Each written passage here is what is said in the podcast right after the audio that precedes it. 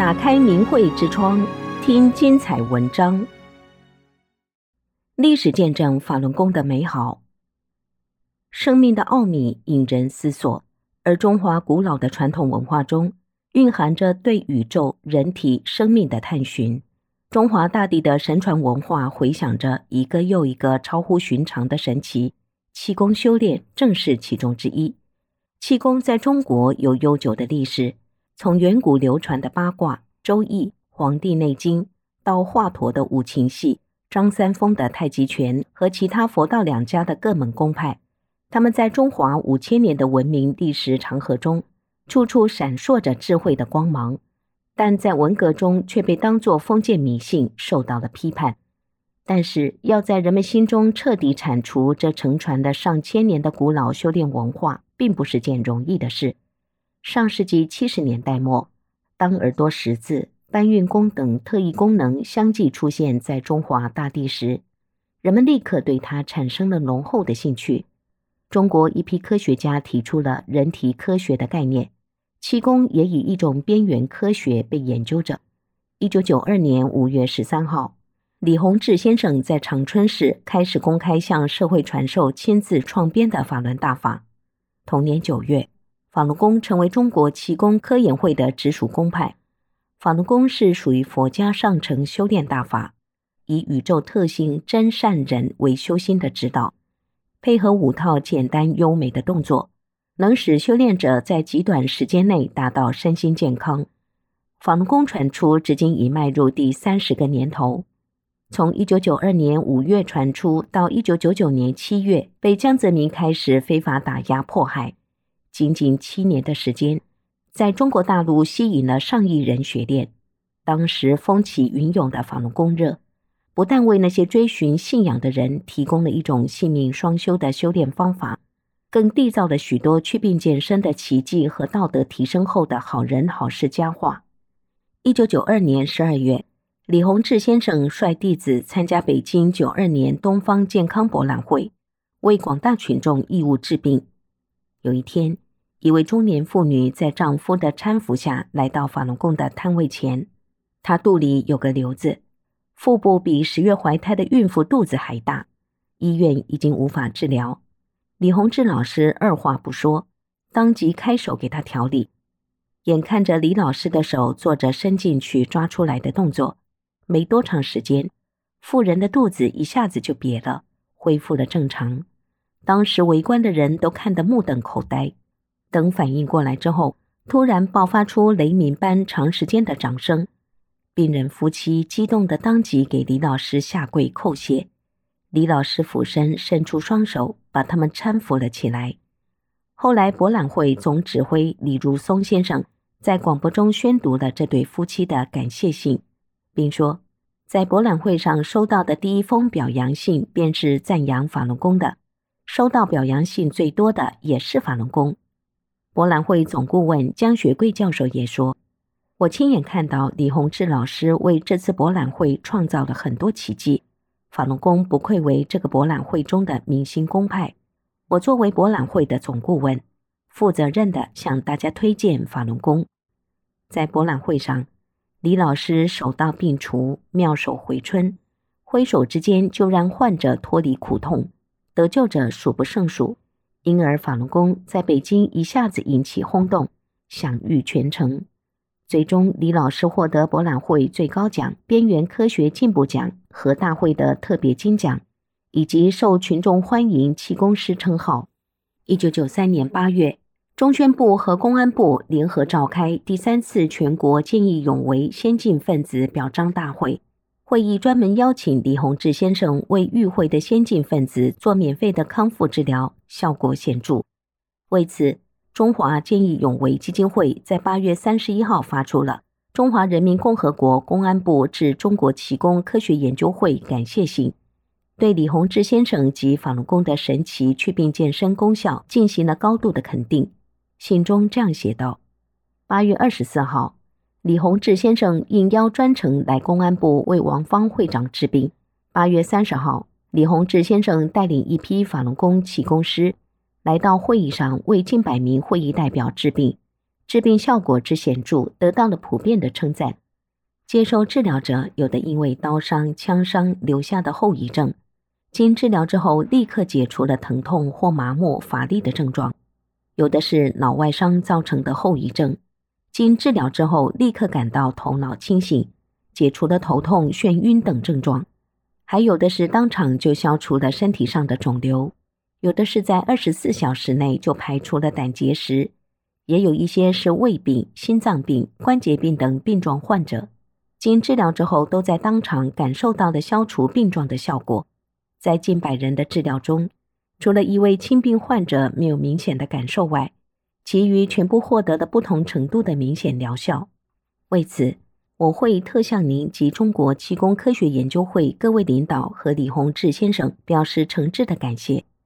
法轮功自一九九二年传出之后，其祛病健身的神奇效果，在当时所有的功派中遥遥领先。不管是什么病，哪怕是被医院往外推的癌症病人，只要真心学练法轮功，按真善忍的要求修心向善，也能起死回生。因此，在人口相传下，修者众多。一九九八年五月，中国国家体育总局局长亲赴法轮大法发祥地长春考察。在长春观看了法轮功学员万人大练功的集体场面。当晚，中央电视台第一套节目《晚间新闻》和第五套节目分别播出广大群众修炼法轮功的盛况，时间大约十分钟。一九九八年九月，国家体总抽样调查一万二千五百五十三位法轮功修炼者，疾病痊愈和基本康复率为百分之七十七点五。加上好转者人数百分之二十点四，祛病健身有效率总数高达百分之九十七点九，平均每人每年节约医药费人民币一千七百多元，每年共节约医药费二千一百多万元。被调查的学员中，就有不少是得了绝症被医院往外推的重病人，但也都能得到康复。著名歌唱家关贵敏说：“我在一九八三年的时候。”检查出来是早期肝硬化，后来一直吃药啊、住院呐、啊、治疗啊，一直好不了。后来就转向了气功，气功也没有彻底解决问题。这个气功练到一定程度呢，好像就到头了，没有什么好练的了。他说，后来我就一直在寻找嘛，就想找一种更好的功法，所以后来我就找到了法轮功。我过去呢。身心健康这个字眼啊，只是一种美丽的词藻啦。但是我现在真的体会到了什么叫身心健康。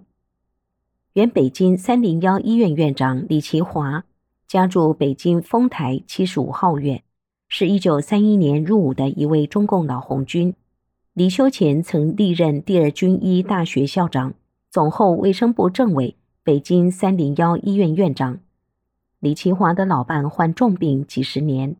自从练了法轮功，很快疾病全消。李奇华惊讶于法轮功强身健体的神奇功效，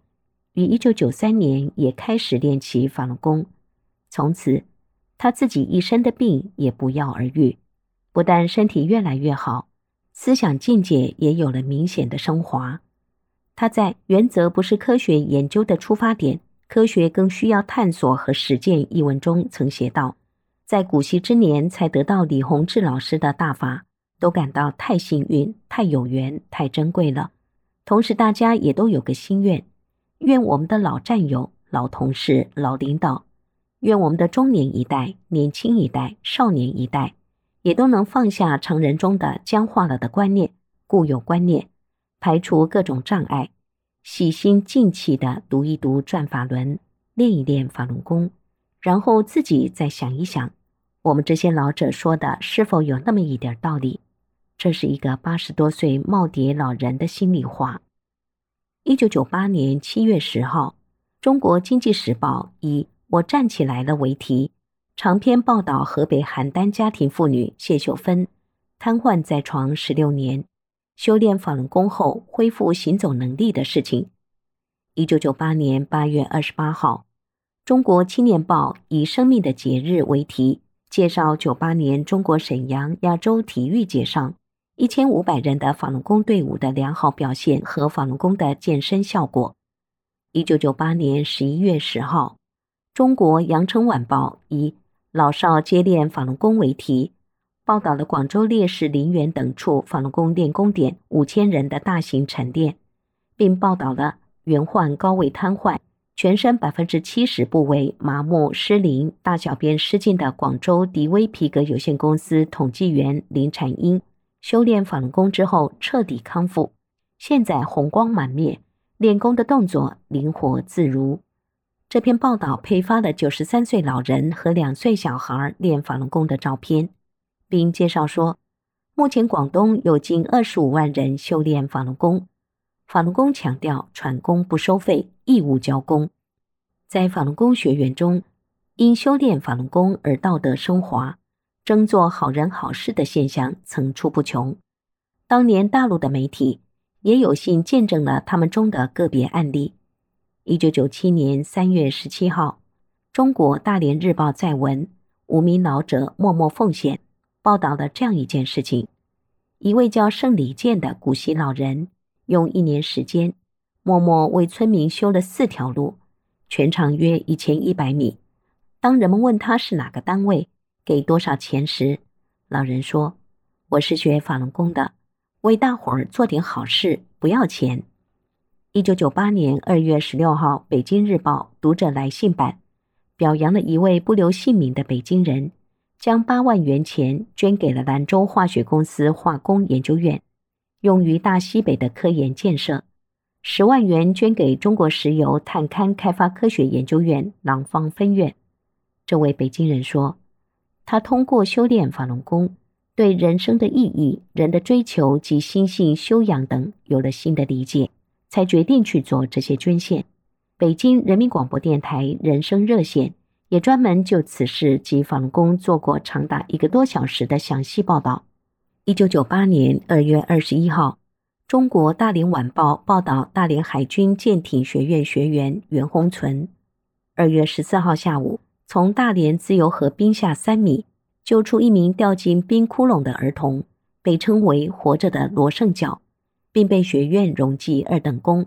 当时袁宏存已经修炼法轮功两年。一九九八年下半年，以前人大委员长乔石为首的部分人大离退休干部，在对法轮功做了长达数月的详细调查之后，得出结论：法轮功于国于民有百利而无一害。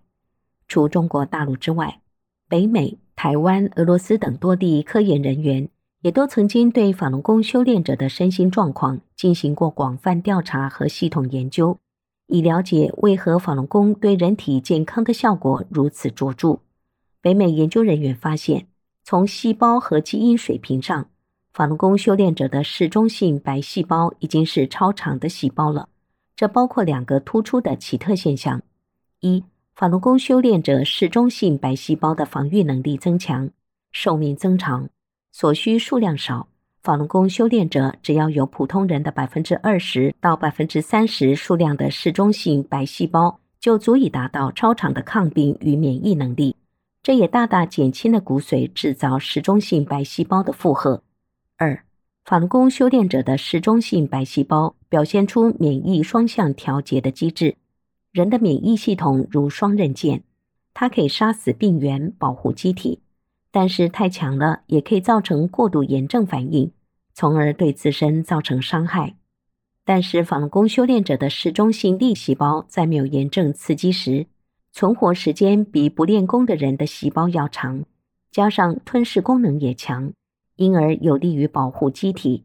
而当有炎症因子时，却会迅速地走向凋亡。从而减少炎症的发生。另外，在能量场的研究方面，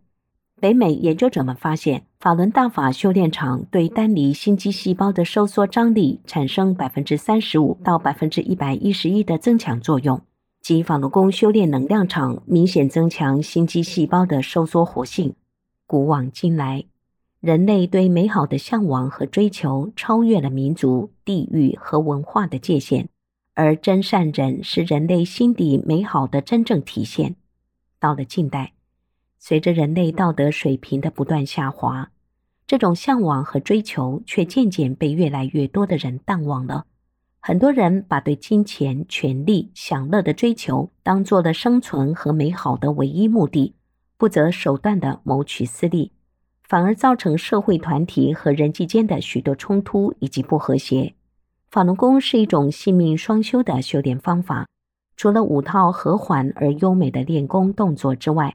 正是以宇宙真善人特性作为修心的指导，在家庭中，在工作中，在社会方方面面的生活中，法轮功要求每一位学员都要做一个先他后我的好人。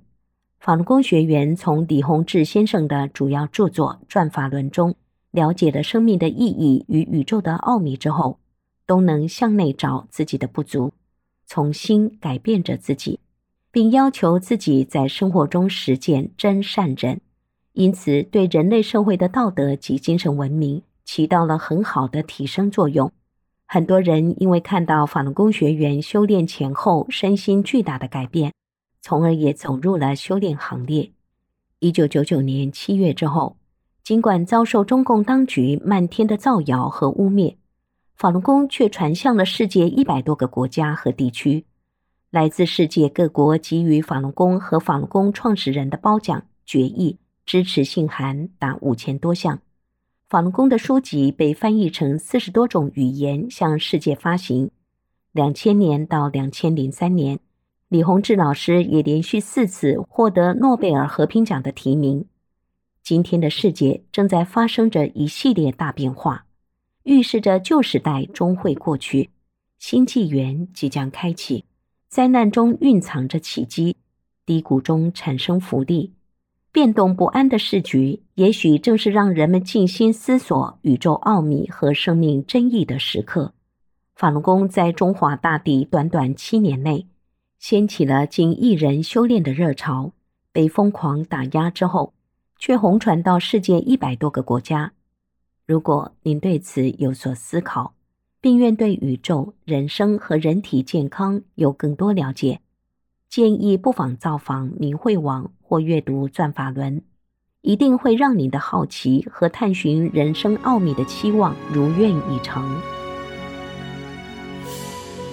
订阅明慧之窗，为心灵充实光明与智慧。